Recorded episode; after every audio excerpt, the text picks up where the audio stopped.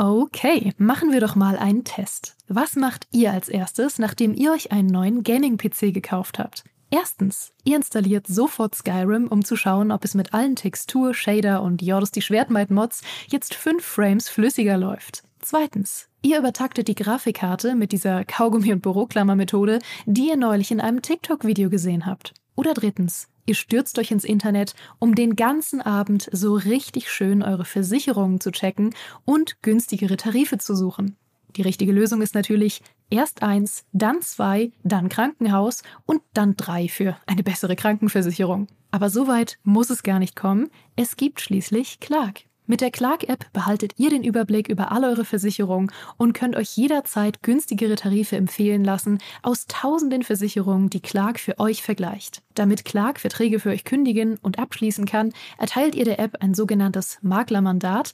Eure Verträge gehen dann von euren alten Maklerinnen oder Maklern an Clark über. Das ist in der Versicherungsbranche so üblich. Diese Vollmacht könnt ihr danach aber auch jederzeit kostenfrei widerrufen. Ihr behaltet also die volle Kontrolle. Wenn ihr jetzt eure Versicherung hochleveln wollt, dann holt euch die kostenlose Clark-App, fügt zwei eurer bereits bestehenden Versicherungen hinzu und bekommt mit dem Code Gaming24 sogar noch einen 30 Euro Shopping-Gutschein für eure Lieblingsshops wie Amazon, Mediamarkt und Co. obendrauf. Ach ja, und lasst das bitte mit dem Kaugummi und der Büroklammer. Wer soll denn sonst in Zukunft den Podcast hören?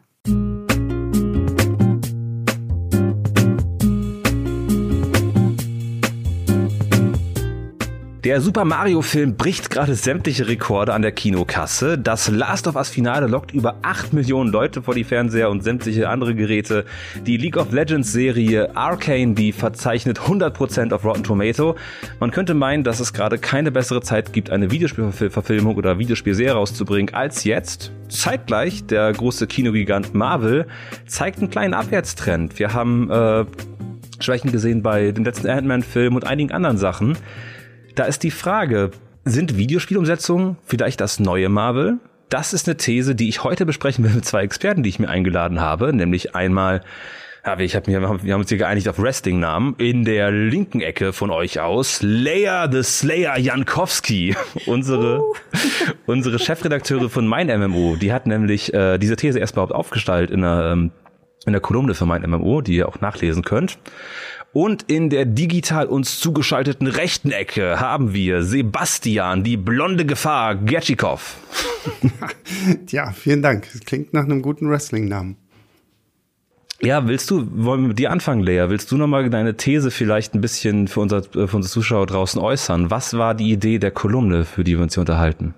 Ja, also ich fand es sehr witzig, auf jeden Fall, als unser Stream-Organisator Daniel, der jetzt hier auch schon ein paar Mal zu moderieren saß, auf mich zukam und meinte, ja, wir planen da so einen Talk mit ähm, Videospielverfilmung und auf dem Kino, weil die sind da ja ganz gut und du hast ja so eine Kolumne geschrieben, so willst du da nicht direkt in den Talk mit rein? Ich so, ja, können wir machen.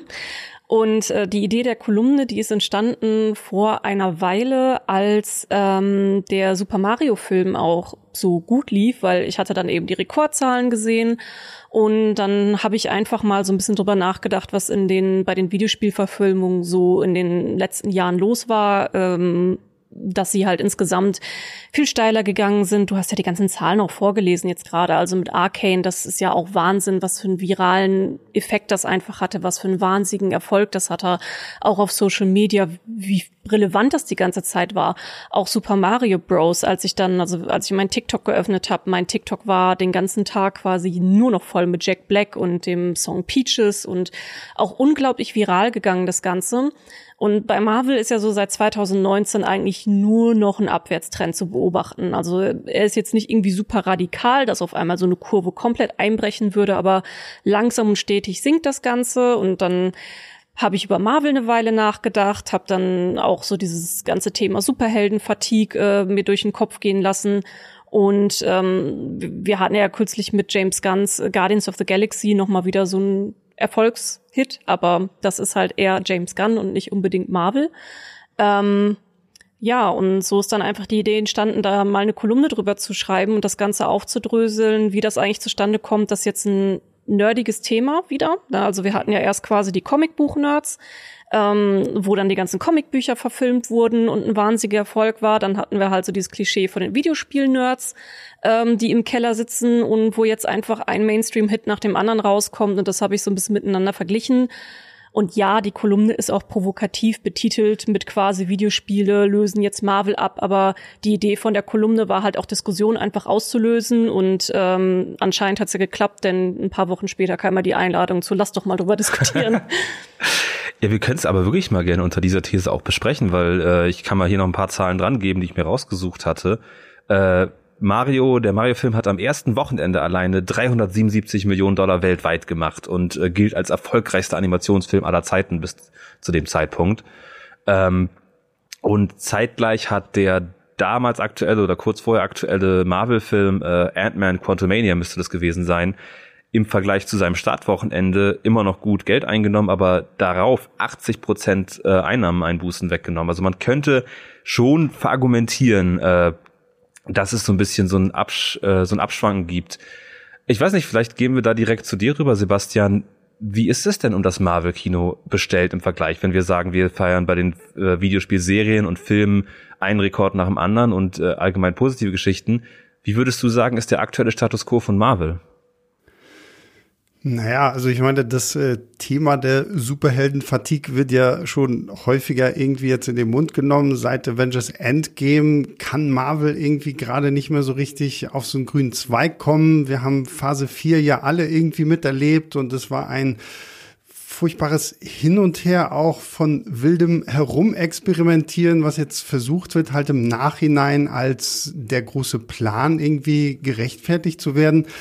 Und ja, es ist halt schwierig so. Also Marvel ist, glaube ich, einfach an so einem Punkt angekommen.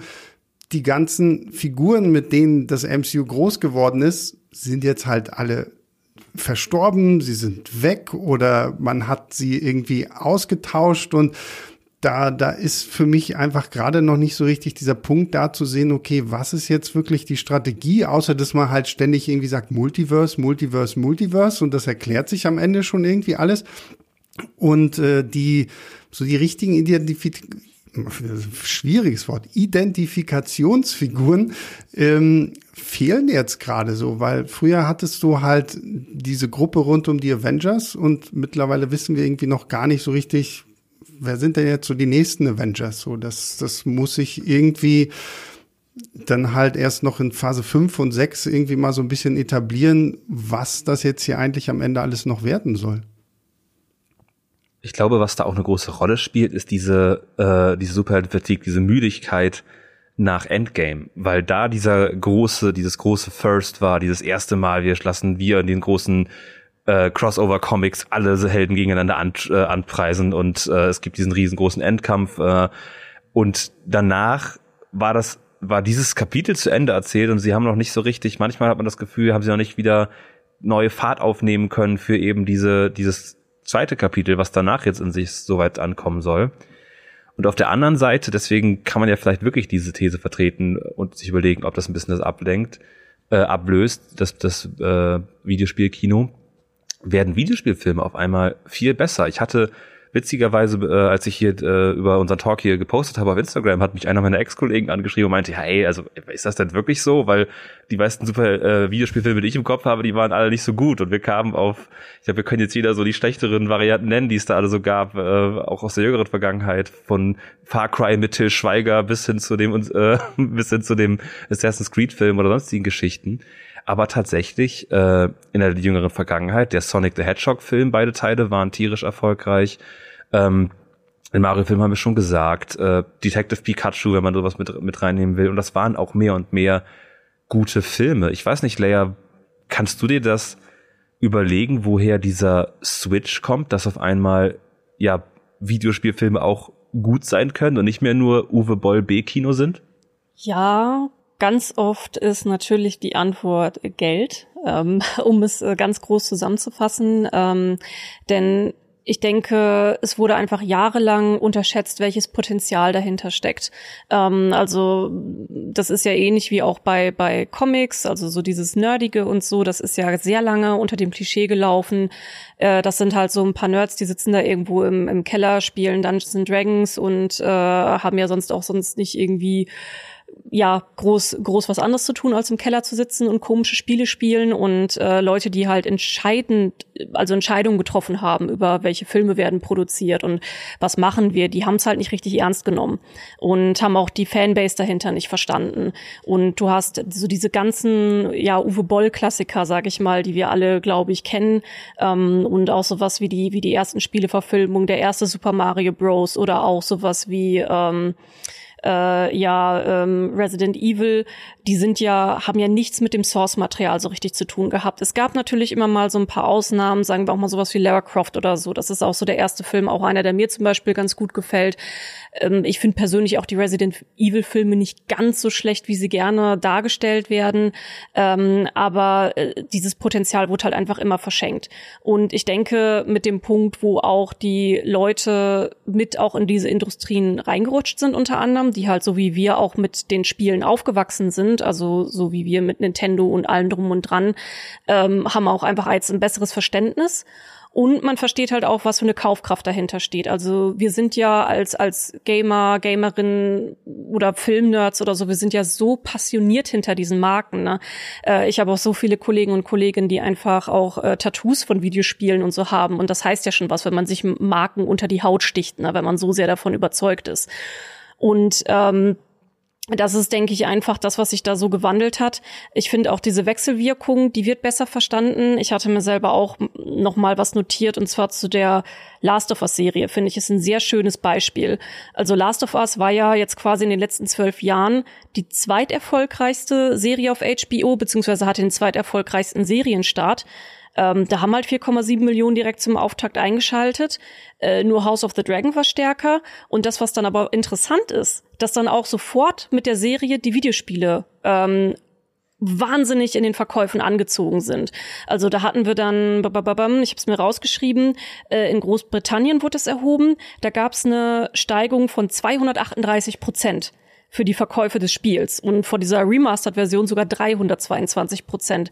Und das kapieren die einfach immer mehr, wie stark das alles ineinander zahnt. Also wir auf meinem MMO haben ja vor kurzem auch angefangen, jetzt unter dem ähm, Begriff Entertainment, also Filme und Serien mit auf der Webseite aufzunehmen, weil diese Übergänge immer mehr ineinander zahlen und fließen. Und ich sag mal, Sebastian ist für mich halt auch ein super Beispiel. Sebastian ist halt auf Filmstarts und macht halt hauptsächlich klar Film- und Serien-Content, aber wer Sebastian auf Instagram verfolgt, sieht halt auch, dass er ständig halt auch am Videospiele spielen ist und da halt auch passioniert drin steckt. Ne? Also wer halt Spiele mag, mag in der Regel halt auch nerdige Stories oder keine Ahnung. Es ist, es ist halt einfach, dass diese Wechselwirkung mittlerweile besser genutzt wird und mehr Geld da reingesteckt wird, um mehr Geld rauszuholen. Cyberpunk übrigens genau derselbe Fall. Da war, äh, als Edge Runners rauskam, die Animationsserie von Netflix dazu, gingen auf einmal auch die Verkaufszahlen von äh, Cyberpunk 2077 hoch wie noch nie zuvor. Und ich glaube, sie haben sogar zeitgleich einen, einen Sale klugerweise wieder getimed, so wie es natürlich beim Remake auch der Fall gewesen ist. Ich glaube, dass, äh, was Lea schon angemerkt hat, so ein bisschen dieser Punkt äh, der Verschmelzung, das, ist, das trifft ja auf äh, beide Seiten zu. Also zum einen auf Konsumentenseite, sage ich jetzt mal so, dass wir, die wir halt gerne viel Filme gucken und Serien gucken, halt auch viel mehr jetzt durch Spiele noch äh, abgefangen werden. Aber auf der anderen Seite merkt man ja auch gerade an den Beispielen, die wir jetzt hier tatsächlich auch als die guten Beispiele erwähnen, wie The Last of Us, wie jetzt den Super Mario Brothers Film, dass da jetzt halt auch wirklich die Spieleentwickler selbst viel mehr in der Produktion des Films äh, mit involviert sind, weil ich meine, Nintendo hat damals in den, was war das, 90er Jahren oder 80er Jahren, als der andere Film da kam, ähm, diese Rechte halt einfach abgegeben und gesagt, okay, macht halt, macht halt irgendeinen Film, das wird uns schon als Nintendo nicht groß wehtun, egal was ihr da macht. Und wenn es erfolgreich wird, gut, dann können wir das filmtechnisch weiter ausbauen. Wenn es nicht erfolgreich wird, gut, dann tut uns das auch nicht weh. Hat ihn ja auch nicht wehgetan, dass der Film dann irgendwie so katastrophal gefloppt ist. Und jetzt siehst du ja aber überall, okay, da steht Naughty Dog dahinter, wenn der Uncharted-Film kommt, wenn Last of Us kommt und da steht Nintendo hinter, wenn halt jetzt irgendwie der, ähm, der Mario-Film kommt oder Sega ist da irgendwie mit involviert, wenn Sonic mit reinkommt. Und das ist ja dann auch wirklich was, wo die jetzt auch verstanden haben, okay, wir müssen so ein bisschen mehr darauf achten, dass tatsächlich das, was die Fans am Spiel lieben, irgendwo auch im, in der Serie oder im Film auftaucht. Und das ist ja, glaube ich, das, was früher nicht gemacht wurde, was, was Lea mit dem Geld ja so gut angesprochen hat. Weil früher haben die sich gesagt, okay, das ist ein krasser Name, weil wir wissen, die Spiele haben sich so und so häufig verkauft. Wir klatschen da jetzt einfach Resident Evil drauf und gut, in den ersten beiden Filmen ist vielleicht auch noch so ein bisschen was von Resident Evil den Spielen mit drin und danach hat dann Paul W.S. Anderson gesagt, ich mache da jetzt mein eigenes Ding draus. Ich mag die Filme auch irgendwo so als äh, Guilty Pleasure, aber wenn man sie jetzt natürlich als reiner Gamer irgendwie so betrachtet, ist das schon so ein bisschen gruselig, was da dann manchmal so entstanden ist. Aber dadurch, dass die Studios jetzt ja einfach auch viel mehr äh, im, im Ohr sind. Also früher, wenn du mich jetzt gefragt hättest, okay, wer ist der Entwickler sowieso? Sorry, also ich habe das Spiel vielleicht gekannt, aber ich habe den Entwickler, die Leute dahinter nie benennen können. Und mittlerweile ist ja gerade so jemand wie Neil Druckmann, der ist ja mittlerweile so eine Persönlichkeit geworden, so das hätte es vor zehn Jahren gar nicht gegeben, dass du tatsächlich irgendwie benennen kannst, wer die Person hinter einem Spiel ist. Gerade gerade den Vergleich können wir vielleicht gerne mal kurz machen. Die, für die Regie, ich habe es glaube ich rausgesucht, den alten Super Mario Trailer von 93 müsste der gewesen sein zeigt den gerne mal diese Stelle und wenn ihr es als Podcast hört, macht vielleicht mal kurz Pause und sucht auf YouTube den alten Super Mario Bros. Film Trailer, der nämlich von der reinen Ästhetik her so absolut gar nichts mit Mario zu tun hat, der aus Yoshi einen wirklichen kleinen digitalen Raptor macht und äh, sonstige ähm, ja sonstige äh, Messenger, die da so zustande kommen und dann im Vergleich dazu äh, einen Film, wo Nintendo jetzt tatsächlich beteiligt worden war, nämlich der neue moderne Mario Film. Ja, da sehen wir gerade den den, die Cooper-Köpfe. Alles so eine dystopische, äh, dystopische Welt. Das ähm, ist halt irgendwie so ein bisschen Mad Max äh, auf Super Mario gemacht. Ne? Ja, genau. Ja, als Trash funktioniert das. Ne? Also wenn man es wirklich einfach als reinen Trash-Film betrachtet, dann kann, kann das Absolut, Spaß machen. Ja. Bei Nintendo ist sogar geht es eigentlich ja sogar noch einen Schritt weiter. Also das war, ich habe jetzt heute habe ich noch mal ganz kurz recherchiert, äh, wann das noch mal passiert ist, weil der Studiochef von Illumination Studios, also Illumination Studios, die stecken auch hinter äh, zum Beispiel den Minions und äh, ich einfach unverbesserlich und die haben jetzt den Mario-Film umgesetzt und der ähm, der Studiochef, also der Chris ähm, Jetzt kann ich meine eigene Schrift nicht lesen. Typisch. Mel Meledandri, glaube ich wenn ich es richtig geschrieben habe. Bin sehr gut im, im Handschreiben, nicht. Der ist aber auf jeden Fall jetzt im Vorstand von Nintendo und das jetzt seit zwei Jahren. Da war er schon sehr stark auch an dem äh, Mario-Film beteiligt, also an dem jetzigen Super Mario Bros., der halt auch so erfolgreich war. Ich fand den übrigens auch super. Ich habe herzlich gelacht im Kino, habe sehr viel Spaß mit dem Film gehabt. Also wirklich eine tolle Umsetzung. Vor allem für mich auch wegen Jack Black als Bowser, aber da bin ich nicht alleine mit. Das heißt, im Endeffekt ist Nintendo jetzt sogar mehr oder weniger selbst ein Filmstudio geworden, wenn sie halt den Typen bei sich im Vorstand sitzen haben, der für dieses Studio verantwortlich ist. Und auch ein Zelda steht auf jeden Fall in den Startlöchern. Da verdichten sich die Gerüchte halt immer mehr und mehr. Und warum ich damals auch diese These aufgestellt habe mit zu Marvel, ist, da stecken ja quasi auch eine Art Multiversen in Anführungsstrichen drin. Es wurde ja auch am Ende von dem Super Mario Bros. Animationsfilm, wurde es ja auch angedeutet, so nach dem Motto, da kommt noch mehr. Und da steckt ja auch schon drin. Da steckt ein ähm, äh, äh, die, die Donkey Kong Crew steckt da mit drin in dem Film. Die können auch ihren eigenen Film bekommen. Dann haben wir einen Kirby kann einen eigenen Film bekommen. Dann kannst du meinetwegen noch irgendwie über Yoshi, die sind ja im Hintergrund auch rumgelaufen. Ne? Also das kann halt alles auch noch so viel erweitert werden, wie es halt damals quasi auch bei einem Marvel gemacht wurde. Gerade in der Nintendo-Welt steckt halt so viel mit drin und wo auch schon Crossover einfach da sind. Also deswegen war für mich der, der Vergleich einfach zu Marvel auch sehr naheliegend. Ja, aber ich finde, man muss halt nur aufpassen, äh, gerade dieses Universen bilden, Das haben wir ja bei äh, Marvels großer Konkurrenz DC gesehen. Ne? Also das muss halt schon irgendwie gut geplant sein und äh, nicht so wie DC so gefühlt so, okay, wir haben jetzt ein paar Filme und wir versuchen jetzt nachträglich da noch irgendwie das alles so ein bisschen gerade zu rücken.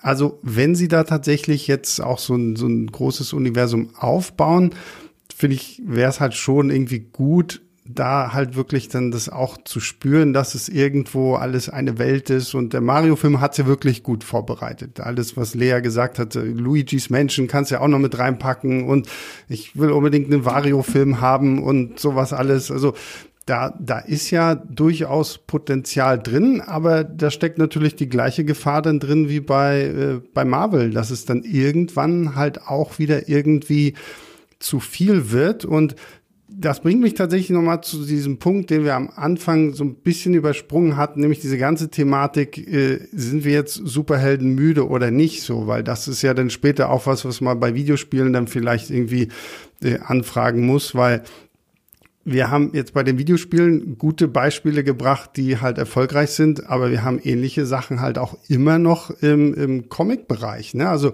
The Batman war ein riesengroßer Erfolg. Aktuell haben wir gerade Spider-Man Across the Spider-Verse, der alle Rekorde irgendwie bricht und wahrscheinlich einer der erfolgreichsten Animationsfilme des Jahres wird.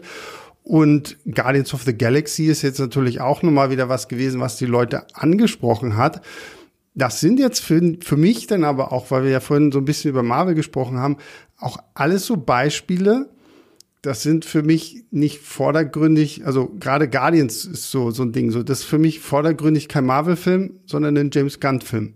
Genauso wie der The Batman-Film für mich irgendwie jetzt nicht zwingend so ein DC-Film ist, sondern es ist halt wirklich erstmal ein Matt Reeves-Film. Und Across the Spider-Verse spielt ja noch mal in einer ganz, ganz anderen Liga. Also, wer ihn noch nicht gesehen hat, guckt ihn euch an. Das ist großartig. Und da merkt man, finde ich halt auch, dass Marvel könnte dagegen ansteuern, wenn sie halt mal so ein bisschen von dieser Formelhaftigkeit wegkommen würden und es einfach mal auch zulassen könnten, dass die Regisseure, die Männer und Frauen hinter der Kamera tatsächlich auch ihren Stil mal irgendwie durchblicken lassen können und nicht halt immer nur, okay, wir haben irgendein leuchtendes Objekt, das äh, bedroht die Erde, das bedroht das ganze All äh, und wir haben jetzt ein paar Superhelden, die dagegen ankämpfen müssen, sondern dass da halt wirklich gute Geschichten rauskommen. Und da sind wir dann halt jetzt wieder bei dem Bogen so ein bisschen zu den Spielen.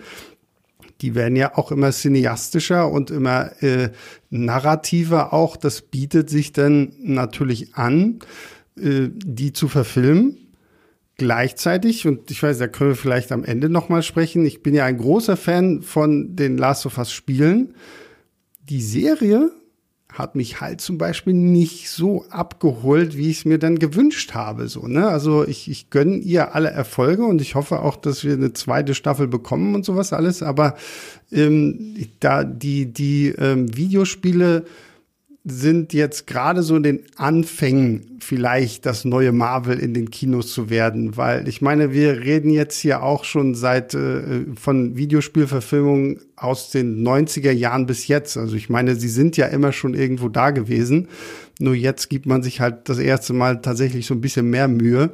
Und da kann jetzt wirklich halt was draus werden und es könnte das neue Marvel werden, aber sie müssen halt auch dann irgendwo ein bisschen aufpassen, ne? weil Spiele sind immer noch irgendwo immersiv, da bin ich selber halt am Controller und steuere das Abenteuer irgendwie so ein bisschen mit und bei Serien und Filmen bin ich dann halt immer passiv so mit dabei und äh, das finde ich ist immer so so der Punkt, der mich dann auch immer so ein bisschen äh, skeptisch macht. Okay, kann Verfilmung XY dann auch was werden?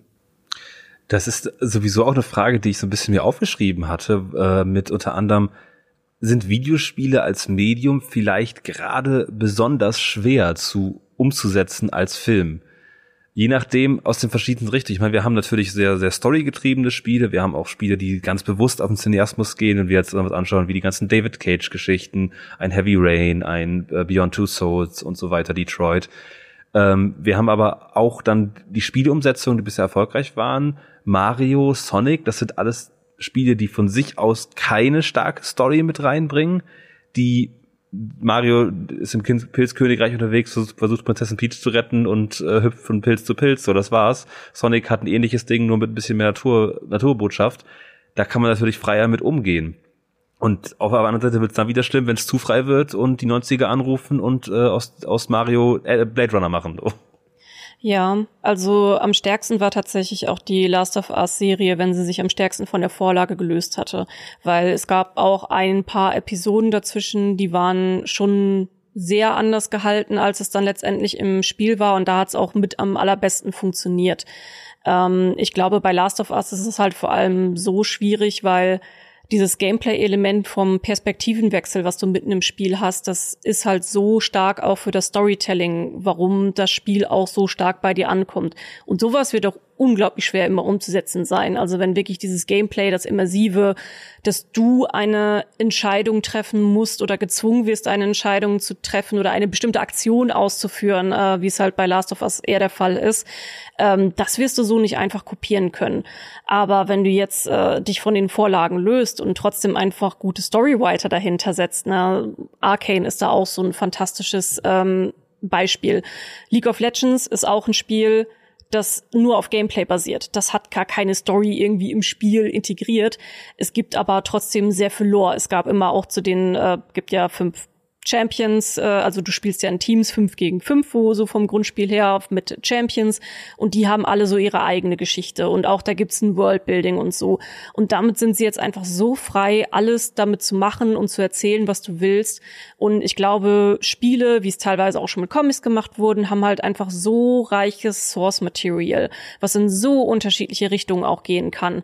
Und ähm, auch bei Last of Us auch da wäre es möglich, das Universum über eine Serie auch noch mal weiter zu spinnen. Also geh halt von den Protagonisten, von der Protagonistin weg und such dir einfach irgendjemand anders. Such dir jemand anders äh, und erzähl eine Geschichte, wie die Person dieses äh, diese Apokalypse, sag ich mal, erlebt. Und dann hast du halt auch schon wieder kreativen Spielraum. Also man kann da einfach mit den mit den Welten, die entstanden sind über die letzten Jahre, kannst du schon einfach viel mit anstellen.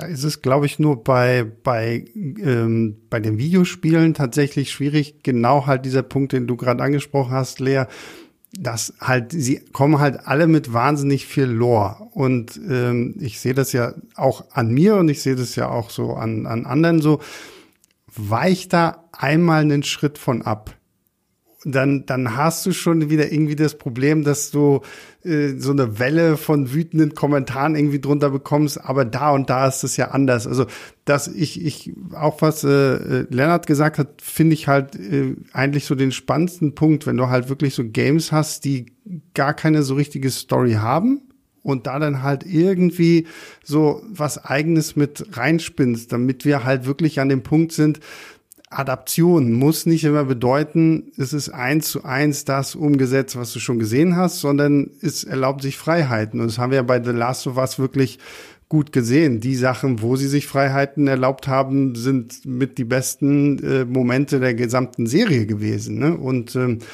das ist, glaube ich, äh, gerade bei Videospielen dann wirklich äh, die große Schwierigkeit am Ende auch.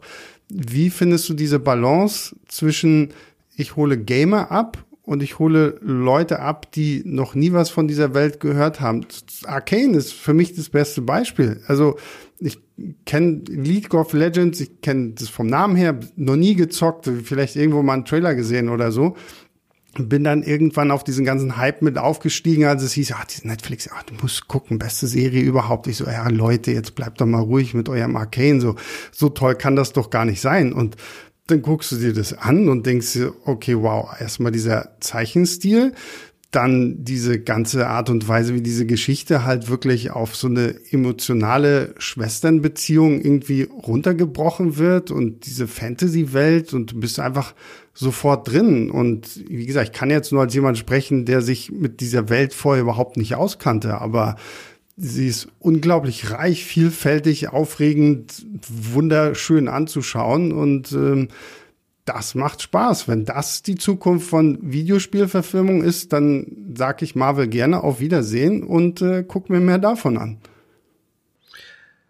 Ich würde dann sogar, was diese Adoption angeht, weitergehen und sagen, äh, gerade deswegen, das mag der Grund sein dafür, dass Last of Us als Serie besser funktioniert, wenn sie sich von der Vorlage entfernen weil Last of Us natürlich trotz allem, obwohl das ein grandioses Videospiel ist, was ein richtiger Meilenstein der ganzen Erzählkunst von Spielen ist, wenn man es runterbricht auf die reine Geschichte, die da platziert ist, dann sind das Dinge, die vorher natürlich auch schon anders und äh, zu Genüge in anderen Filmen so erzählt worden sind. The Road, Book of Eli, äh, von mir aus sogar Mad Max, solche, solche Themen tauchen da natürlich immer wieder auf.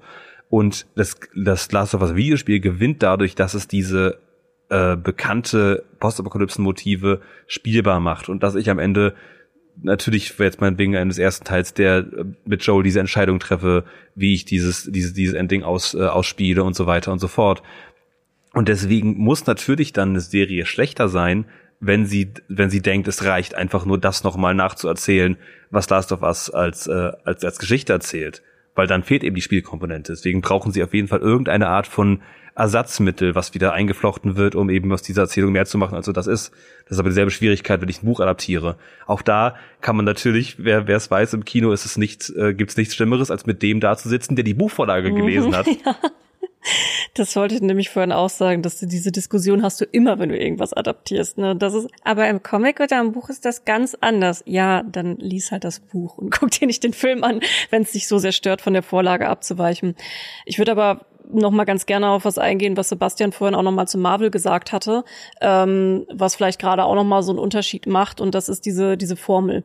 Ähm, da sind sie sich nämlich irgendwann selbst im Weg gewesen. Und das ist auch was, das würde ich zum Beispiel nicht sehen wollen, wenn wir jetzt auch dieses Mario- oder Nintendo-Universum ähm, uns äh, nochmal näher angucken. Und hey, da gibt's doch auch Möglichkeiten mit, äh, die, diese Figur kann mit der interagieren und was weiß ich was. Weil bei Marvel war halt auch oder ist auch ein ganz großes Problem, auch für mich mittlerweile, dass wenn du nicht alles siehst, dann hast du halt auch ein Problem, weil die Sachen nehmen dann so viel Bezug teilweise aufeinander und dann verpasst du manchmal irgendwas. Und ähm, das finde ich halt noch problematisch gerade an Marvel, dass man einfach so dieses, dieses FOMO, also Fear of Missing Out, ist irgendwann so groß, dass du dann auch sagst, ja, nee, dann gucke ich es vielleicht lieber gar nicht mehr, weil sonst muss ich ja alles sehen und das ist dann irgendwann überfordernd. Wenn du dann auch auf einmal anfangen musst, so viel nachzuholen. Ich meine, wir sind halt alles Leute, wir gucken das halt gerne, wir stecken da gerne viele Stunden rein, aber so der Mainstream, der hat vielleicht nicht Bock, wirklich jeden einzelnen Film und jede einzelne Serie zu gucken. Ne? Das finde ich halt schwierig. Ich hoffe, dass sowas halt dann nicht irgendwann passiert, auch mit Videospielverfilmungen, dass du ähm, ja irgendwann nicht mehr mitkommst, wenn nicht alles gesehen hast. Und ein ähm, zweiter Faktor ist für mich, warum ich persönlich auch glaube, warum die Videospielverfilmungen gerade so erfolgreich sind, ist, ähm, das Source Material ist halt sehr, sehr reich, teilweise sehr düster. Du wirst mit schwierigen Entscheidungen konfrontiert, auch als Spieler und Spielerin, weil es das auch einfach spannender macht. Und da hat Marvel halt für mich in letzter Zeit gab es auch wenig. Also harte Konsequenzen wurden rückgängig gemacht, Tode haben eigentlich nichts gezählt, weil es gab einen Gegenstand oder irgendein Multiversum, so kam die Person dann wieder zurück. Und ähm, ich finde, sie haben irgendwann aufgehört, ihrem Publikum auch einfach mal was zuzutrauen. Also auch schwere moralische Geschichten, wie es ein Arcane zum Beispiel hat. Super schwierige Themen stecken da drin. Also da hast du halt auch Szenen, ähm, wo ich damals überrascht war, da wird ein, ein Kind im Gefecht, wird halt äh, umgebracht und du siehst halt die Leiche. Ne? Also das Kind fällt halt um, du bist da ähm, und sowas damit wirst du konfrontiert als Zuschauer. Sogar sowas wie der Mario Bros, also Bros Film jetzt. Es ist halt ein Animationsfilm, auch für Kinder aber so eine Figur wie Bowser, die ist halt auch schon schwierig, weil du hast halt so dieses, dieses Machohafte, das Stalkerhafte, was er halt teilweise hat, ne. Das ist schon, das wurde auch kritisiert zum Teil. Das ist in den Social, ist im Social Media hochgekommen. Ja, hier wird ja toxische Männlichkeit beziehungsweise toxische Schildkrötigkeit wird hier jetzt irgendwie gelebt. Und das ist auch mutig, so eine Figur einfach zu nehmen und die so lebendig zu gestalten und irgendwie aber auch gleichzeitig als sympathische Figur. Also ich und da steckt halt auch so viel in diesen Videospielvorlagen, dass, dass du auch was hast, womit du das Publikum auch wieder herausforderst. Und das hat zum Beispiel James Gunn jetzt mit den Guardians, finde ich, auch wieder sehr gut bewiesen. Heavy Stuff ist da drin. Also wirklich Heavy Stuff, der erwachsene Männer zum Weinen bringt und erwachsene Frauen natürlich auch. Also ich habe da auch geheult. Und ähm, das, das braucht es halt auch einfach wieder mehr. Traut, traut doch den Leuten einfach wieder ein bisschen mehr was zu, ne? also auch emotional. Danke, danke. Das ist wirklich, das ist wirklich so ein Punkt, äh, das muss man bei Marvel wirklich sagen. Und ich meine, dieses Problem hatte Marvel ja schon in der Comic-Phase. Also wie häufig die sich da dann auch irgendwie rebooten mussten, weil die Leute einfach nicht mehr durchgeblickt haben. Ich meine, wenn du Secret Invasion als Comic irgendwie lesen möchtest, was ja jetzt demnächst als Serie kommt, du musst halt irgendwie noch tausend Vorgeschichten wissen, was ist da bei Captain America passiert, was ist da bei Nick Fury passiert, was ist bei Spider-Man los gewesen und das ist halt auch immer so dieses Problem, wenn du halt wirklich so ein riesengroßes Universum aufbaust, so, ne? Und man sieht's ja jetzt auch bei den Marvel-Filmen, selbst so Sachen, die in Serien irgendwie aufgebaut werden, ja, die tauchen dann irgendwie auch mal kurz in einem Film auf und wenn du es halt nicht weißt, dann bist du eigentlich eher verwirrt, aber der Film greift es auch nicht richtig auf, weil auch die Filmemacher und die Serienmacher, das ist halt ja auch alles nicht irgendwie im Einklang, das ist ja nicht eine Person, die das alles jetzt irgendwie schreibt und dann wirklich auch weiß, wie sich das irgendwie am Ende alles miteinander verbindet. Und ja, dieser Punkt, Marvel traut sich nichts mehr, das bin ich vollkommen bei dir, Lea. Also Guardians, ich habe den jetzt dreimal gesehen, jedes Mal einfach nur äh, männliche Tränen geweint und ähm, das ist halt echt so dieser Punkt, so, so, ne? Du hast keine, keine Fallhöhen mehr. Du hast keinen Onkel Ben mehr, der stirbt oder irgendwie sowas, sondern ja, du weißt irgendwo, können wir sie aus einem Multiversum Person X dann halt einfach wieder rausholen.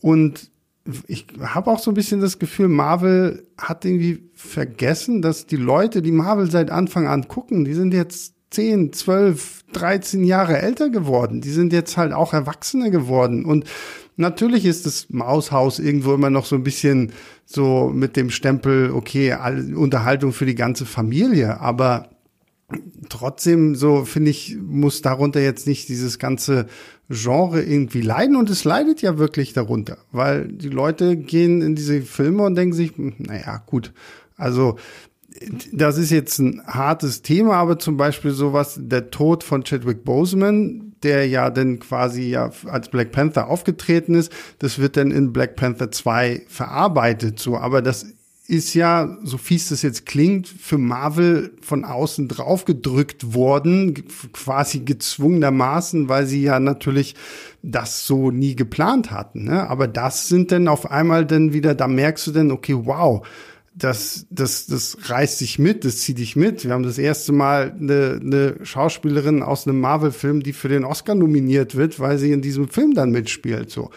Und wir haben ja, wie gesagt, auch schon andere Beispiele erwähnt, wie The Batman oder auch Logan. So, du merkst ja, die Filme, die mal so ein bisschen aus dieser Formel heraustreten, die können was. Und bei Videospielen, um jetzt mal wieder den Bogen dazu zu finden, da haben wir jetzt gerade noch so ein bisschen das Glück, wir haben noch nicht so die Formel für das Universum oder irgendwie so. Wir stehen hier jetzt wirklich, auch wenn wir schon über 20, 30 Jahre Videospielverfilmung, Geschichte irgendwie reden, jetzt so an so einem Neuanfang, eben weil Videospiele auch wirklich überall angekommen sind und du als Gamer jetzt nicht mehr dem Klischee verfällst, ich hock bei Mutti im Keller, sondern sitzt auch irgendwie schön zu Hause und das kann jetzt hier halt wirklich gut ausgebaut werden. Also von daher bin gespannt, in welche Richtung das am Ende alles noch gehen wird. Wollen wir an der Stelle jetzt mal wirklich ganz kulturpessimistisch werden, weil ich hatte mich mit all diesen Verquickungen, die wir angesprochen hatten, äh, erinnert gefühlt an einen bestimmten Essay-Text äh, von, einem, von einem Filmkritiker, wo es darum geht, dass wir mittlerweile kein Kino mehr haben mit diesen ganzen Marvel-Sachen, sondern nur noch einen Strom, eine große Flut an Content, weil sich all diese Medien, die wir auch besprechen, Filme, Serien, äh, Spiele dann ja genauso, immer mehr annähern.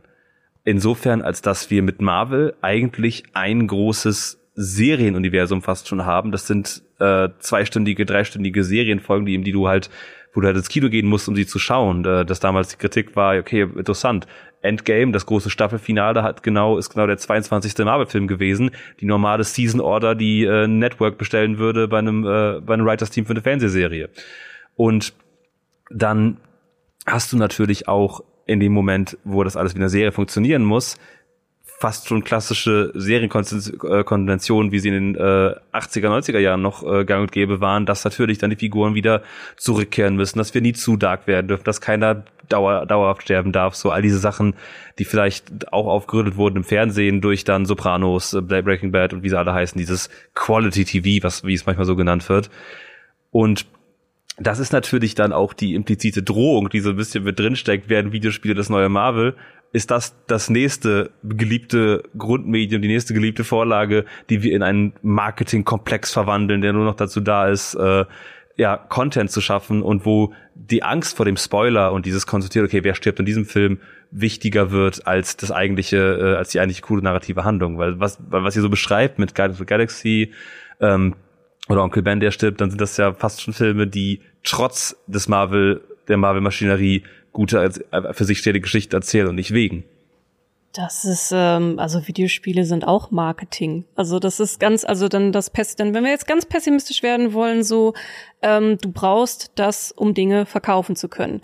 Und äh, natürlich kann man das auch schön gestalten. Es gibt eine Netflix-Serie, also eine Reihe, eine Dokumentationsreihe, die kann ich sehr empfehlen. Die heißt The Toys That Made Us. Also die Spielzeuge, die aus uns das gemacht haben, äh, wer wir heute sind. Und das ist auch, wenn man sich für das ganze Thema Marketing auch ein Stück interessiert, ist das eine unglaublich interessante äh, Doku-Reihe, sich anzugucken. Ähm, da hast du dann eben das, was du, also ich zum Beispiel aus den 90ern kenne, eine Barbie, My Little Pony, also das, womit ich halt auch natürlich jetzt so als Mädchen gerade auch gespielt habe, ähm, früher, aber genauso auch sowas wie ähm, ja, Ninja Turtles äh, sehe ich gerade, ähm, das ist da genauso mit bei. Und ein ganz wichtiger Punkt, um diese Dinge verkaufen zu können, ist immer, wir brauchen eine Serie, wir brauchen einen Comic. Das ist im Konzept, wenn du in der Spiele, Spielzeugentwicklung mit drin bist, ist das ganz, ganz, ganz tief verankert, dass du das einfach brauchst, um die Spiele ach, um das Spielzeug verkaufen zu können. Und ähnlich ist es ja auch bei Videospielen oder Filmen oder so. Es hört ja nicht auf äh, nur an der Kinokasse oder dass du das Spiel gekauft hast. Nein, äh, Sebastian hat ja gerade noch äh, am Anfang des Talks äh, äh, seine Hulk-Tasse hochgehalten, trägt gerade das, äh, das T-Shirt. Äh, ich habe die Tattoos schon angesprochen, äh, gibt's natürlich auch. Ähm, äh, also so dieses, äh, wir sind dann vielleicht auch noch mal als Litfaßsäule unterwegs und das gehört ja alles mit dazu, dass du halt einfach konsumierst und zum Konsumieren dann einfach noch stärker angeregt wirst. Und dafür braucht es aber auch etwas, was dich bewegt. Also auch wenn du ähm, dieses dieses Marvel Cinematic Universe hat ja auch nur so gut funktioniert, weil es die Leute bewegt hat. Und dann ist es halt auf dem Schulhof ein Thema geworden. Dann haben halt Leute oder auch Kinder auf dem Schulhof Bock gehabt, irgendwie Sachen zu Marvel und sowas zu kaufen. Und wenn wir jetzt an die noch kleineren denken, es gibt ja auch schon, ähm, also auch wenn du im Kindergarten oder was weiß ich was unterwegs bist, dann hast du äh, meine Nichten zum Beispiel, die haben Frozen noch nie gesehen, weil sie dafür noch zu klein waren, aber haben da schon ein, ein Elsa-Kleid gehabt und äh, die Paw Patrol genauso gibt's in der Serie. Ja, meine Nichten haben auch überall Paw Patrol Stationen zu Hause rumstehen stehen und so. Also ja, es ist halt Teil der Wahrheit, dass es darum geht, äh, was zu verkaufen, Leute zum Konsumieren bewegen. Aber auf der anderen Seite brauchst du halt dann natürlich auch das Geld, um eben diese Geschichten irgendwie gestalten zu können. Und auch Regisseure, Regisseurinnen, Storywriter und so müssen ja auch von irgendwas leben. Und ähm, das gehört halt alles einfach mit dazu. Und wenn du es dann tatsächlich noch so ein bisschen versuchst, filmhistorisch irgendwie äh, dir anzuschauen, ist das ja was, was wir schon so Ewigkeiten einfach im Kino erleben. So, ne? Ich meine, früher waren es die Musicals, dann gab's zigtausend Musicals, bis keiner die mehr sehen wollte. Dann gab's Western, bis keiner die mehr sehen wollte. Und das ist jetzt halt einfach so dieser Punkt, als Marvel anfing, die hatten ja auch wahnsinnige Schwierigkeiten in den 90er Jahren. Irgendwie nichts hat bei Marvel funktioniert, was sie irgendwie machen wollten. Die haben TV-Zeug versucht, Filme versucht, alles hat nicht funktioniert, bis dann so mit den 2000er Jahren dann so mit den X-Men und mit Spider-Man so die ersten großen Erfolge kamen und als es dann hieß so, okay, wir bauen jetzt hier so ein Universum und hier ist ein Film und der baut auf den nächsten Film auf und dann kommen die Avengers und das war ja so gesehen ja auch wirklich so, das kanntest du ja gar nicht so, ne? Und jetzt ist halt einfach wirklich dann so ein bisschen dieser Punkt gekommen, okay, wir haben es halt jetzt wirklich alles gesehen und es kommt halt auch nicht irgendwie groß viel Neues dazu, weil sie sich irgendwo auch nicht so richtig trauen. Also guckt man so ein bisschen so, na okay, was ist denn das nächste, was halt vielleicht irgendwie so interessant werden könnte, weil ich habe jetzt was über 20, 30 Marvel-Filme gesehen und Serien noch mit dazu es gibt selten noch irgendwie was, was mich denn halt wirklich überrascht. Und dann sucht man sich quasi irgendwo so ein bisschen das nächste, um halt vielleicht da dann wieder irgendwie das zu finden, was dich auch an Filmen, Serien und, und einfach an Geschichten begeistert, an diesen Figuren. Ne? Und da sind wir halt wieder bei dem Punkt, den Lea schon hatte, so, dass bei Marvel einfach dann auch so diese ganzen Konsequenzen fehlen, dass so die Dramatik einfach fehlt. Das, was eine James Gunn jetzt halt in Guardians of the Galaxy 3 noch macht, da bist du halt immer, krallst du dich in deinen Sitz fest und denkst, oh mein Gott, oh mein Gott, wo führt das hier alles noch hin?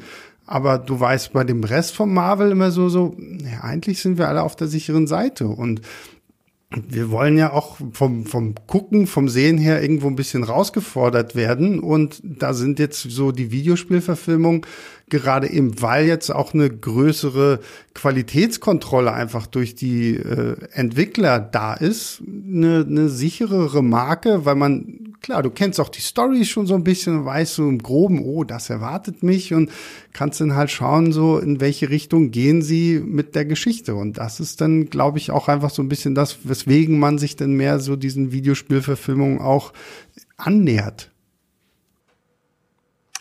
Das heißt, wir dürfen uns eigentlich gar nicht freuen, dass wir so im Mainstream ankommen, weil das nur der erste Schritt ist bis zur Marvelifizierung, der bis zu großen Umkast.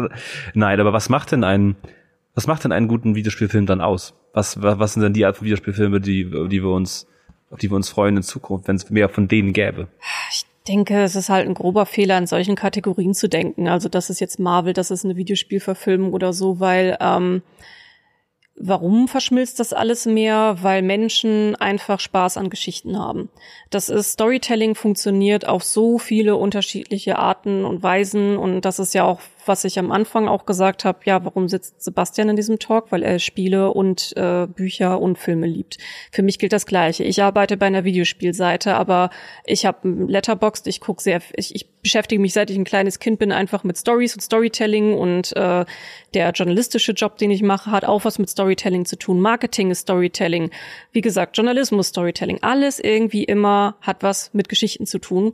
Und das, was wir halt brauchen, sind einfach gute Geschichten. Und da ist es egal, ob es jetzt irgendwie in Videospielkategorie ist oder in äh, äh, Marvel-Kategorie. Ähm, das ist, was die Leute anzieht. Einfach coole Geschichten, die sich teilen lassen, über die man sich gerne austauschen will. Und da ist das, was Sebastian sagt, dieses Herausfordernde ist da einfach so wichtig, damit du auch was zum Austauschen, Diskutieren hast. Also auch die äh, Guardians of the Galaxy, die wir jetzt angesprochen haben. Auch da, mein ganzer TikTok war einfach wochenlang nur voll damit, mit diesen Tiergeschichten. Ich will jetzt ja nichts spoilern, aber dass da irgendwie Tiere eine Rolle spielen und es sehr, sehr emotional da wird, das äh, wissen wir auch schon aus den Trailern. Und das war alles voll von Leuten, die einfach nur gesagt haben, wie sehr sie einfach geheult haben. Und das hat dann auch wieder Wellen geschlagen, weil einfach eine, eine gute, interessante Geschichte dahinter steckt. Punkt. Punkt.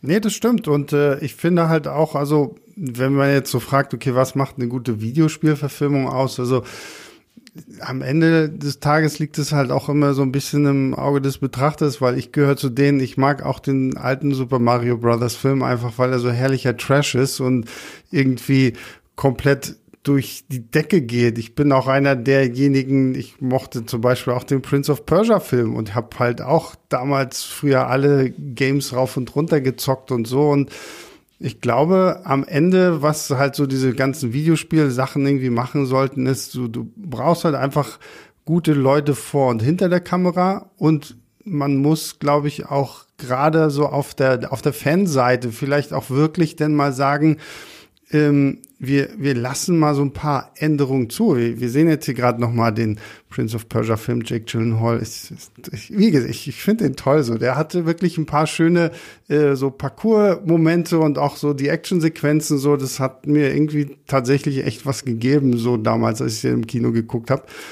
Und äh, das ist, glaube ich, einfach so dieser Punkt, dass du auf der einen Seite halt es irgendwie schaffst, wirklich Gamer abzuholen und auf der anderen Seite halt Leute die es gar nicht kennen, weil ich kenne total viele Menschen, die Last of Us wirklich nur als Serie gesehen haben und da auch halt voll drin aufgegangen sind. Und ähm, ja, die Geschichten müssen sie halt einfach gut übertragen werden auf dieses neue Medium, quasi von, von der Spielekonsole, vom PC halt rüber auf die große Leinwand oder auf den kleinen PC, wenn du es beim Streaming guckst oder sowas. Um da dann halt irgendwie auch zu funktionieren. Und was ich halt nach wie vor immer finde, sich wirklich auch mal vielleicht trauen zu sagen, okay, Adaption ist nicht unbedingt immer eins zu eins, sondern vielleicht auch mal so die, die, die leeren Plätze ausloten, die im Spiel vielleicht irgendwo zu kurz gekommen sind. Wir haben jetzt schon so viel über Last of Us gesprochen, diese ganze Frank und Bill Geschichte. Das war ja irgendwie im, im Spiel ist es halt irgendwie so eine kleine Randnotiz, weil du irgendwo dann diesen Brief findest und diese Leiche und dann baut sich daraus irgendwie diese Geschichte zusammen und The Last of Us nimmt sich da halt irgendwie die Zeit zu sagen, okay, wir bauen die Geschichte dieser beiden Männer auf in der Apokalypse, wie sie da so durchgegangen sind. Und äh, da hatten wir ja vorhin auch schon drüber gesprochen, dass das halt diese Momente sind, wo The Last of Us dann noch sogar die, dass das Spiel übertrumpft, einfach weil sie sich halt auch ein bisschen was Neues trauen. Und das ist, glaube ich, für mich dann auch immer so der Punkt. So, so bleibt, bleibt der Seele des Spieles treu, aber übertragt es halt irgendwo auch so ein bisschen auf dieses Medium Film oder Serie damit wirklich alle dann auch irgendwie gut damit was anfangen können. Ich glaube, das ist gerade das Coole eigentlich. Ne? Das denkt man ja auch bei den meisten Buchverfilmungen. Wie viele interessante und tolle Filme gibt es, wo wahrscheinlich das wenigste Leute, wenigste Leute Publikum im Kopf haben, ja, das basiert eigentlich auf einem Buch. Und in dem Zeitpunkt, wo man das vergessen kann, ist es, wäre es toll, wenn das für die Videospiele genauso funktionieren würde. Und gerade, was du gerade gesagt hast, Sebastian, mit diesem, die Dinge umsetzen, die das Videospiel vielleicht nicht so konnte. Äh, denn wenn, wenn ich sage, die Schwierigkeit bei Last of Us ist es, dass das sehr viel von seiner Interaktivität gewonnen hat, gilt das natürlich auch für, um, für die umgekehrten Fall, weil es natürlich Sachen gibt, die ein Film vielleicht äh, intensiver, intimer erzählen kann, als die Spielnarration das kann, weil die halt zwangsläufig Gameplay hat. Es gibt ja auch einen Grund, warum es in Last of Us der Serie, soweit ich, ich habe jetzt nicht alles geschaut, nur die erste Folge, aber es gab, glaube ich, keine Szene, wo Eddie 20 Minuten lang nur von einem Zombie rumschleicht und äh, darauf achten muss, gleich nicht, äh, nicht das Game Over zu kriegen, ne? Ja, und äh, immer wieder respawnen muss, weil diese Klicker einfach so gruselig sind und man dann irgendwie anfängt schlechter zu spielen, weil sie einfach auch komische Geräusche machen. Nee, das hat's nicht gegeben. nee, deswegen. Was glaubt ihr denn, wie sieht die Zukunft des Videospielfilms aus? Kriegen wir solche Art von Videospielfilmen? Oder müssen wir das große, äh, kommt das große Nintendo Universe? Ja, auf jeden Fall. Also das ist also das ist steht für mich einfach schon fest. Also äh, wer den Nintendo-Film bis zum Ende guckt, der weiß, dass da auch noch so in, nach dem ähm, nach den Endcredits äh, eine Andeutung kommt, die sehr deutlich macht, dass es da noch mehr geben wird mit einer bestimmten Figur, auf die ich mich auch sehr freue, weil sie ist einfach die beste und die nehme ich auch immer an Mario Kart und so. Und ähm, die, ja, der, die Zelda-Verfilmung, die steht, sage ich mal, auch zu 99,99999 Prozent fest. Also das würde mich jetzt doch sehr wundern, wenn die nicht kommen würde. Ähm, ich gehe davon aus, dass es einfach einfach immer stärker wieder ineinander zahlen wird. Wir hatten ja äh, zum Zeitpunkt der Aufnahme war ja gestern das Summer Game Fest, da stand auf einmal Nicolas Cage auf der Bühne, weil er halt in Dead by Daylight auf einmal ein, ein, ein Charakter ist. Ne? Hatten das ja schon mit Cyberpunk und Keanu Reeves und so und ähm, oder meinetwegen auch Magic the Gathering hat jetzt äh, die Erweiterung von äh, Herr der Ringe. Also diese ganzen Nerd-Universen, die verstehen einfach, dass wir das alles ziemlich cool finden und dass wir das alles irgendwie auch konsumieren wollen. Und wenn wir dann, ja, natürlich habe ich mir auch schon von Mag Magic the Gathering das äh, Herr der Ringe-Set angeguckt und gedacht, äh, Saruman Commander könnte schon nice sein. Also es ist, ähm, ja, also es ist alles andere würde mich jetzt sehr überraschen. Vor allem nach den Mega-Erfolgen, die es jetzt die ganze Zeit gab. Ja, und vor allen Dingen, ich glaube, wir müssen da auch gar nicht mal so krass in Universen denken. Klar, Nintendo wird da jetzt Donkey Kong und wer alles noch kommt, das, das kann man irgendwie so ausbauen. Aber wir haben ja noch so viele andere Spielewelten einfach so, die jetzt nicht zwingend dann auch irgendwelche großen Universen aufbauen oder sowas. Aber äh, ich überlege sowas, so, so, so ein Alan Wake Control Universum äh, als Serie gemacht oder so, so um endlich mal irgendwie so ein so ein, so ein Nachfolger von Fringe und Akte X zu haben, da hätte ich tatsächlich schon irgendwie dann, glaube ich, auch wieder so ein bisschen Bock drauf.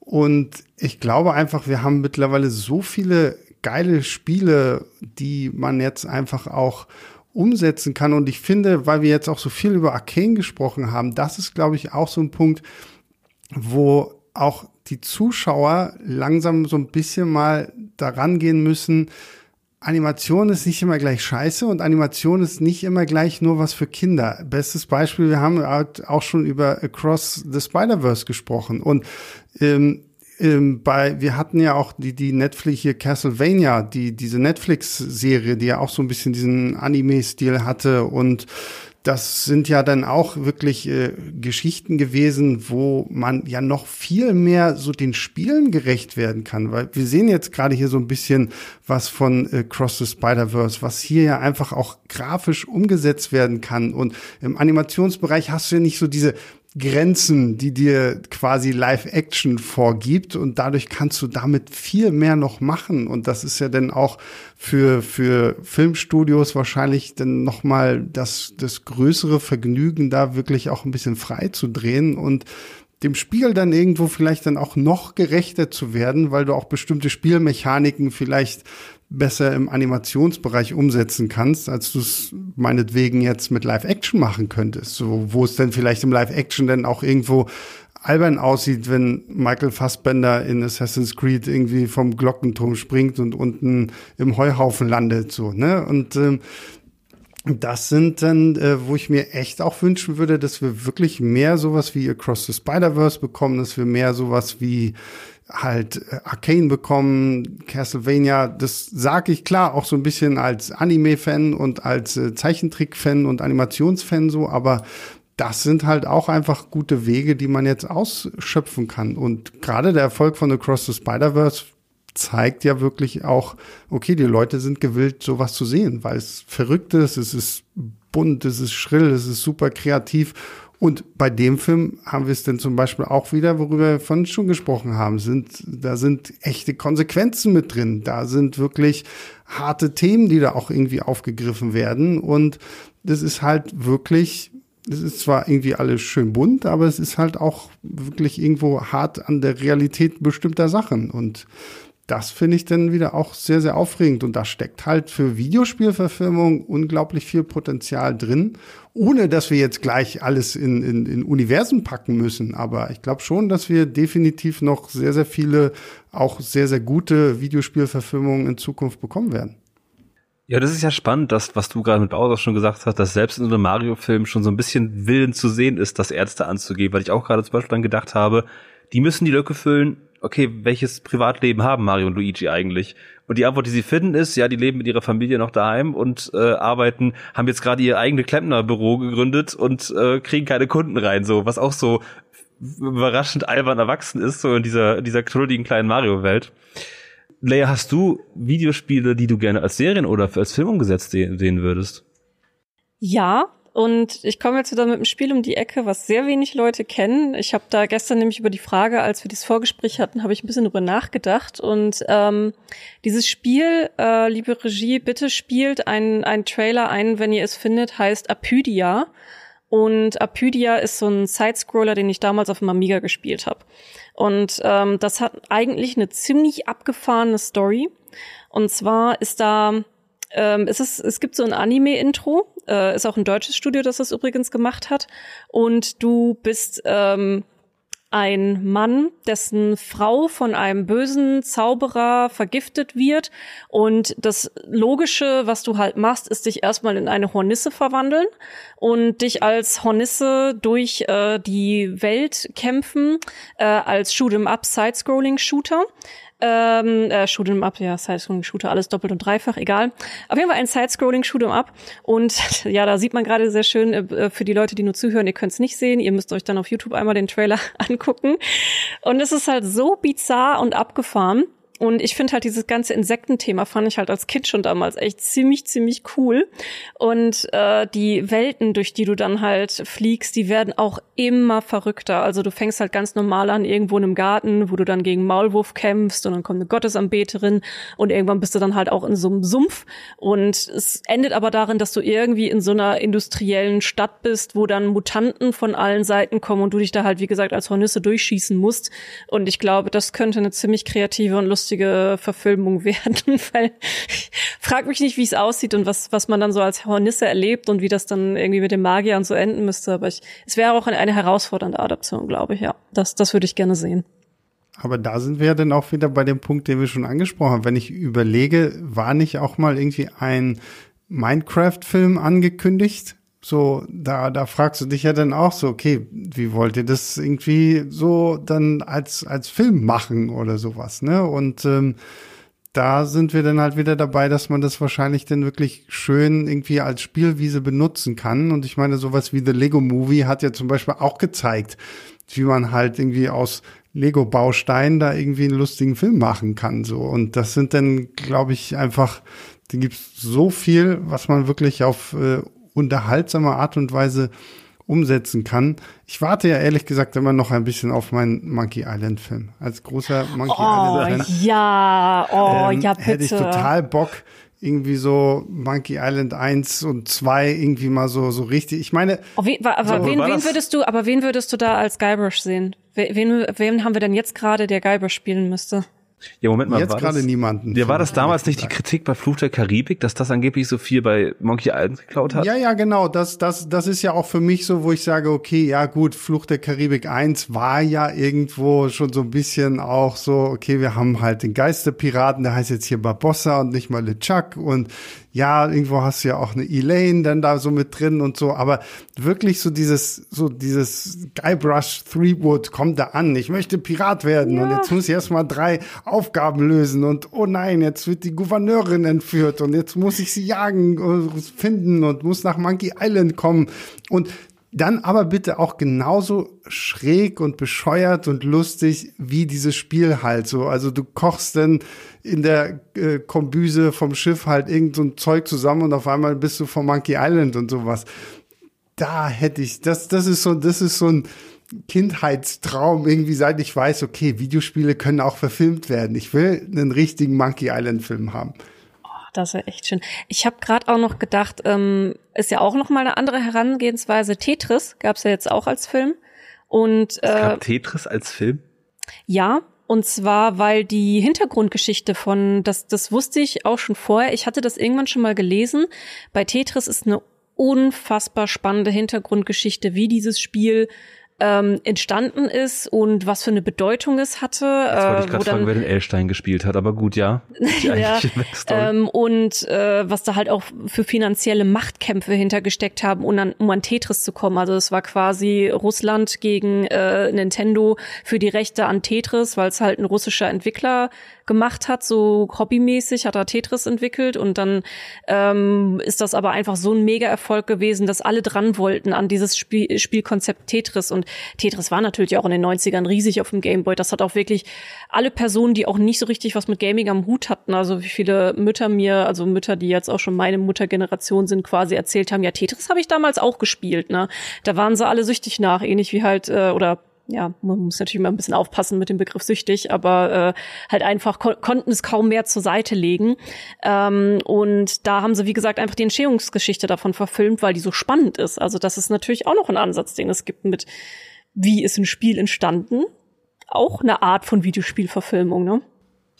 Gab's ja ein paar in der Richtung, aber natürlich wäre das ein toller Nebeneffekt, wenn wir sowas mehr hätten. Ich, es gibt zum Beispiel, glaube ich, äh, wer ist der King of Kong oder so, diese Geschichte über äh, über die Arcade-Szene in den 80er Jahren wieder, wie, wie da der Aufstieg ist. Ähm, wir hatten äh, Indie Game the Movie, den man auf Steam äh, ziehen kann, der sehr toll ist, so diese Indie, äh, drei verschiedene oder vier verschiedene Indie-Spiele und deren äh, Erschaffer so vorstellt, den Meatboy-Macher, den, äh, den Entwickler hinter äh, Face und so weiter und so fort.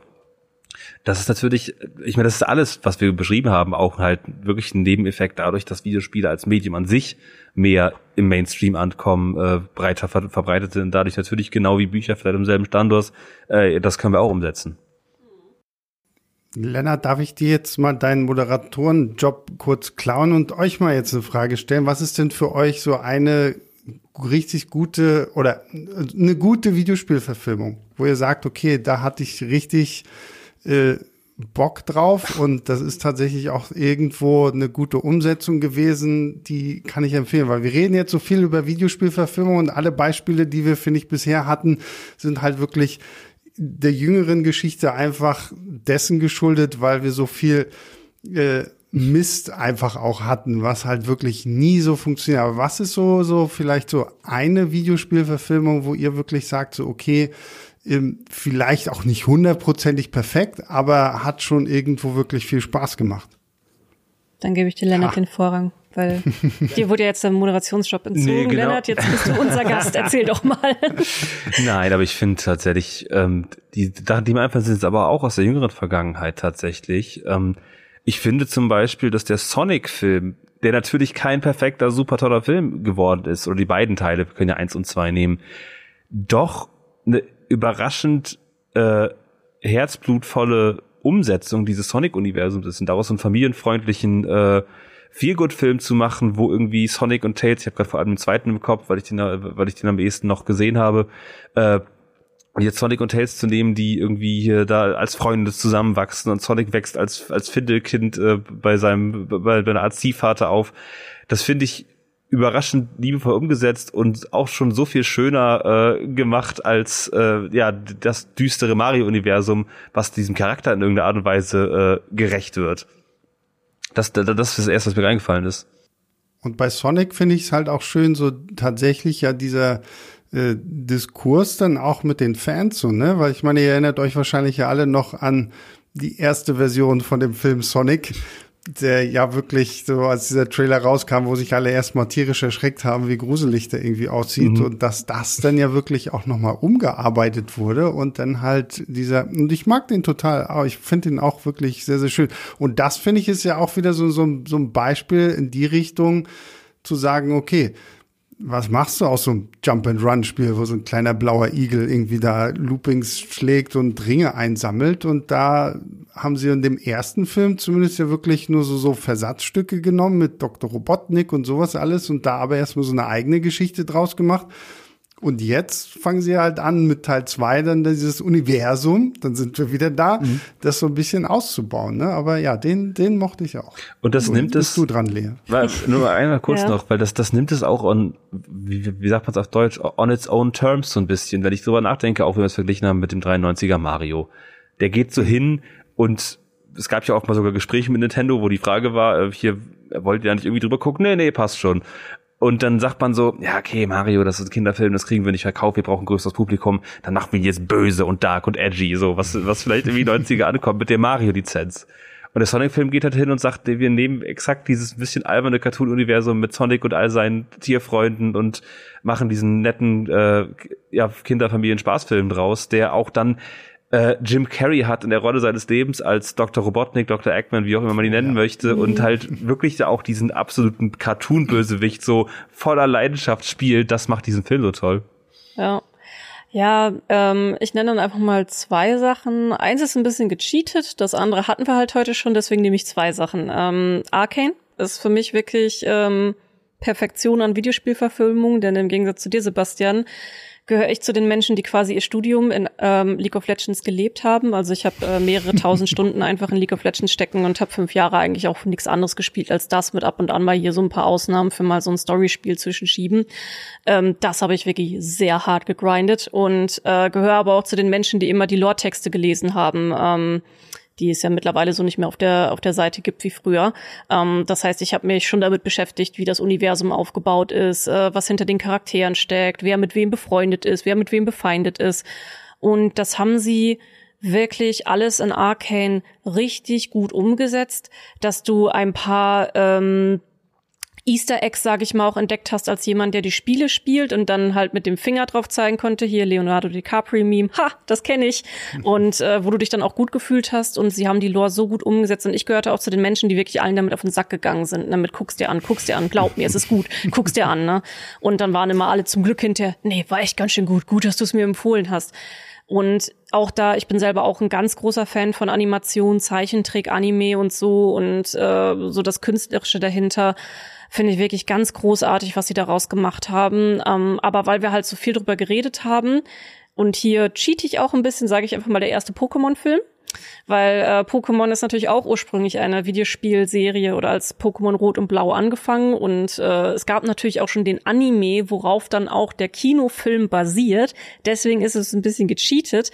Aber ich fand diesen, ich, ich guck den auch regelmäßig. Ich finde den bis heute, finde ich den immer noch ziemlich, ziemlich gut. Also ich, ich und auch so ernst. Also da passieren Sachen am Schluss, als ich so elf oder zehn Jahre alt war, saß ich da und dachte so, aber mein Gott, die ganze Welt stürzt zusammen und da sind auch ein paar Zitate drin, die finde ich auch bis heute gut. Also, was da sich dann teilweise Mauzi und äh, Mewtwo raushauen über die Menschheit und was, was die Menschheit besser machen kann, da sitze ich bis heute und denke, ja, das sind richtig gute Zitate. Deswegen Pokémon, erster Movie, auch sehr gute Videospieladaption. Punkt. Machen wir an der Stelle nochmal Cross-Promotion, weil das habe ich gesehen, äh, als ich den, den Feed durchgescrollt bin von eurem Leinwandliebe-Podcast. Da hattet ihr zuletzt, glaube ich, auch nochmal, das war eine ganze Weile schon, äh, Pokémon 1, 2 und 3, glaube ich, sogar in einem Podcast besprochen, zusammen mit dem André Peschke von, äh, von Auf ein Bier das ist eine sehr coole, nette Besprechung geworden, wo auch, glaube ich, einer eurer Redakteure, ich habe seinen Namen leider gerade vergessen, es tut mir leid. Christoph, das macht äh, unser Chefredakteur, genau. Genau, und Christoph erzählt, äh, wie er zu dem Zeitpunkt äh, zum Pokémon-Film im Kino gearbeitet hat, als er rauskam und wie sie irgendwann hingegangen sind und gesagt haben, ja, also der ist jetzt so erfolgreich und es kaufen so viele Leute Tickets, wir canceln jetzt einfach alle anderen Filme, die wir hätten heute zeigen wollen und zeigen allen Seelen nur Pokémon. Zu Recht. Ja, zu Recht. Zu Recht, ja. Jetzt bin ich dran, ne? Ja, hast du einen? Ja. Ähm, ich, ich sag tatsächlich den Silent Hill Film von 2006. Ah, also okay. ich, Den höre ich auch immer wieder genannt. ich habe äh, wirklich also die Silent Hill Spiele schon immer geliebt. Also ich, da bin ich auch gerne dann irgendwie so ein Schisser. Und als es dann hieß, okay, es wird einen Silent Hill Film geben, äh, von Christoph Ganz, französischer Regisseur, ähm, dachte ich, uh, uh, kann das was werden und so. Und dann gab's aber dann auch schon irgendwie die ersten Trailer, wo ich dachte, okay, geil, also der Soundtrack ist schon mal quasi das gleiche wie äh, das, was man aus den Spielen kennt. Und dann finde ich, haben sie tatsächlich auch echt gut so, so die Optik dieser Stadt irgendwie eingefangen. Wenn du dann auch so die ersten Monster irgendwie zu Gesicht bekommst und gerade so die Nurses und Pyramid Head und sowas alles. Also da merkst du, die haben sich wirklich viel, viel Mühe gegeben, gerade was das so das Production Design angeht und so dieses düstere und ständig, wir sehen jetzt hier gerade irgendwie der, der Ascheregen, der fällt und sowas alles. Klar, die Story wird zum Ende hin furchtbar verschwurbelt, aber das passt ja auch irgendwie so ein bisschen zu den Silent Hill Spielen, die ja dann auch immer äh, sehr, sehr wirr werden und sowas alles. Aber ich finde, der Silent Hill Film hält sich für mich immer noch wahnsinnig gut dazu eine äh, Videospielverfilmung, die da auch irgendwo so seinen eigenen Dreh findet, aber sehr, sehr viele Elemente einfach so aus dem Spiel hat. Sei es so diese ganzen Nebelschwaden, wenn du durch die Straßen rennst Der oder wenn du halt Nebel. ja oder ähm, wenn du halt da irgendwie durch die Korridore rennst in den Schulen oder in, in, in Krankenhäusern und was weiß ich nicht alles. Also den, ich muss den mal wieder gucken. Also ich weiß nicht, ob der mir heute immer noch gefällt, aber damals äh, habe ich den irgendwie dann rauf und runter geguckt, weil das für mich wirklich eine, eine gute Spieleverfilmung gewesen ist. Was haltet ihr denn vom, vom gegenteiligen Aspekt? Das hatten wir kurz einmal angerissen. Ich glaube, ich hatte sogar im Vorgespräch mal den kompletten Hybriden erwähnt. Das gab es vor ein paar Jahren äh, mit Quantum Break, wo Remedy hingegangen ist und gesagt hat, okay, wir machen jetzt ein Spiel, das in ihrem innen drin noch eine eigene Serie hat und das Spiel, das wird immer wieder unterbrochen von Missionen, dann kommt wieder eine 20-minütige Serienfolge, die auf die Handlung reagiert, die so geschnitten ist, wie du, wie du dich entschieden hast und danach geht's wieder mit einem Spielsegment weiter. Aber natürlich fallen da genauso solche Dinge rein, wie eben all diese cineastischen Geschichten. Ich weiß gerade, äh, Heavy Rain wurde teilweise als die neue Art, Spielgeschichten zu erzählen, äh, applaudiert. Wie, wie, wie steht diesen Dingen gegenüber so? Ist das, ist das Film erzählen wollen, aber dann als Videospiel nur mager umgesetzt? Oder ist das alles hat seine eigenen Stärken? Finde ich super. Ich bin ein riesiger Fan von sogenannten Walking Simulator Games. Ähm, uh, What Remains of Edith Finch ist zum Beispiel ein, ein sehr gutes Beispiel dafür. Das ist aber auch so ein so ein Kritikerliebling, ähm, wo ich mich aber auch einfach anschließen muss, ähm, weil es macht mir dann trotzdem Spaß, weil es eine ganz spezielle Atmosphäre aufbaut, wenn du trotzdem selber klickst und interagierst und das, du erlebst es trotzdem immer irgendwie immersiver, wenn es ein Videospiel ist. Und es gibt so viele gute Walking Simulator Games und die finden so dieses Choose Your Own Adventure Ding, ähm, das kannst du damit ja auch sehr gut umsetzen, weil du da ja eigentlich dann quasi nur so ein paar Branches aufmachen musst, die dann irgend zu irgendwas zusammenführen hast ja zum Beispiel auch bei dem, ah, verdammt, wie heißt es nochmal? Ähm, Hm, davon ist Heiko Klinger auch so ein großer Fan, Chefredakteur von der GameStar, ähm, wo du den betrunkenen Cop spielst und ähm, Danke, Disco. Elysium. Genau, Disco Elysium, das habe ich gesucht. Betrunkener Kopf hat dann gereicht das Schlagwort, dass einer es reinrufen konnte. Das ist, das ist auch sehr stark darauf aufgebaut, dass du hast eigentlich gar nicht so krasse Gameplay-Elemente im Sinne von, dass du jetzt wer weiß, wie viel äh, Agilität zeigen musst, sondern einfach mehr so, wie möchte ich eigentlich, dass diese Geschichte weitererzählt wird und wie reagiere ich dann auf eine entsprechende Situation und dann passiert halt irgendwas, das hat ja auch schon ein bisschen was Filmisches. Ähm, also ja, finde ich ziemlich cool. Ich bin ein sehr, sehr, sehr großer Fan davon. Also müsste man halt mal sehen, also was du gerade irgendwie angesprochen hattest, Lennart, dieses Quantum Break. Mhm, genau. das ist richtig. Ähm, so nach dem Motto, ich spiele jetzt irgendwie erstmal ein bisschen und dann gucke ich mir irgendwie so 20 Minuten irgendeine Folge an oder so.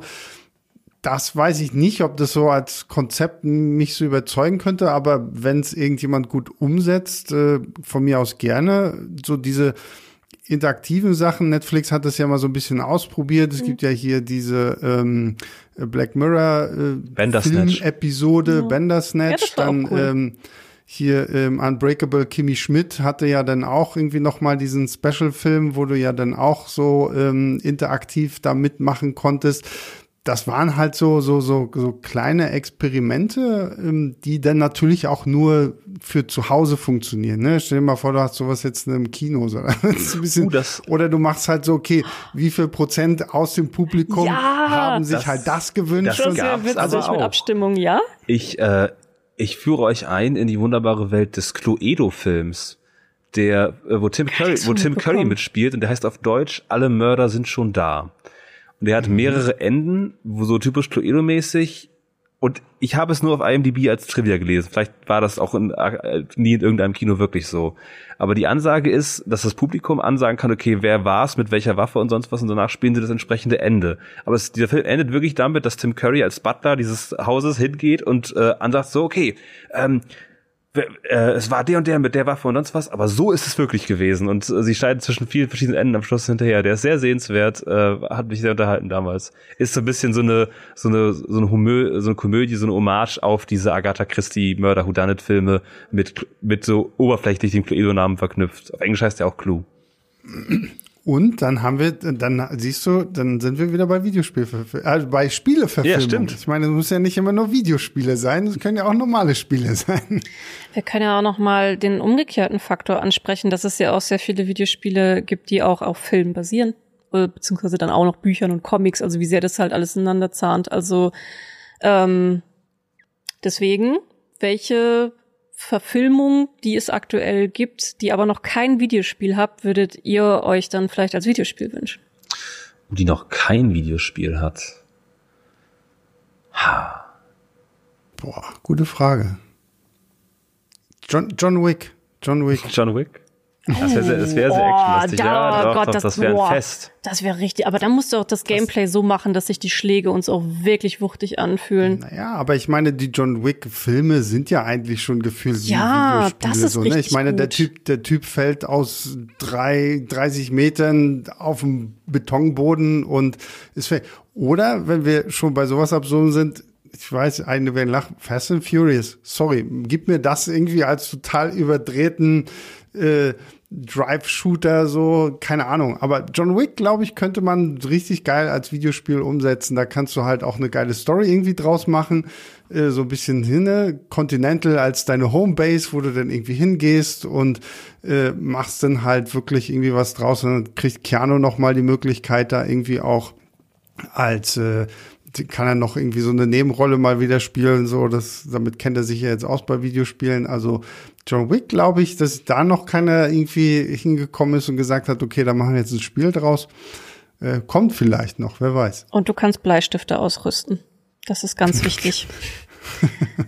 ich habe gerade gedacht, äh, vielleicht altert Carbon.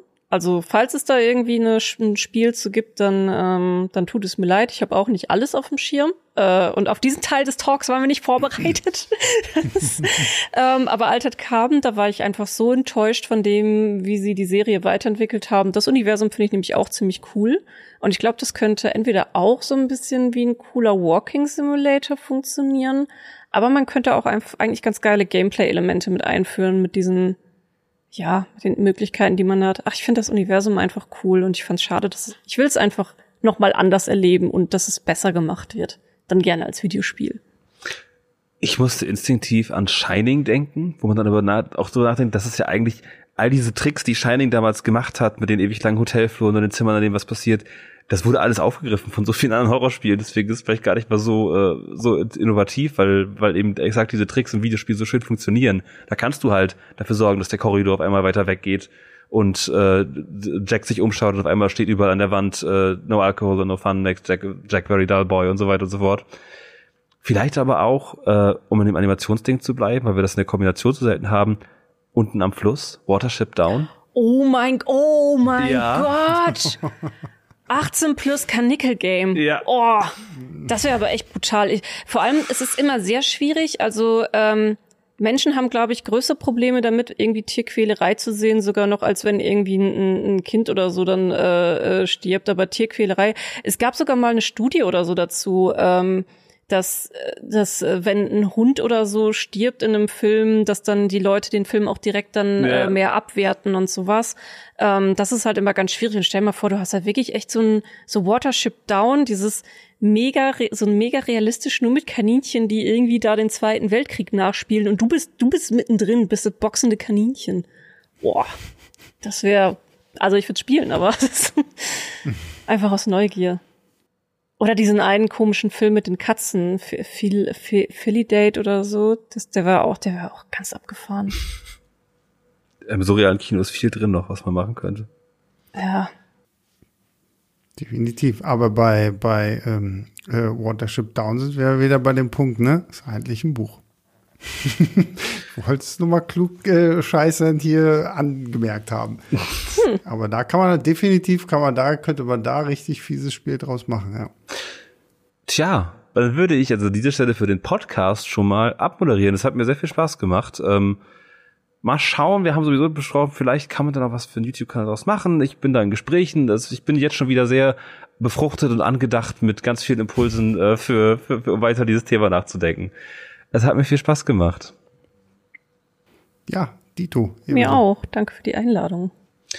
Dann hört auch nächstes Mal wieder zu bei all den anderen tollen äh, Summer Game Fest und nicht E3 äh, Podcasts, die es noch so gibt. Und bis dahin, ihr bitte an den Geräten jetzt nicht ausschalten, es geht um die Podcast-Zuhörer. Bis dann.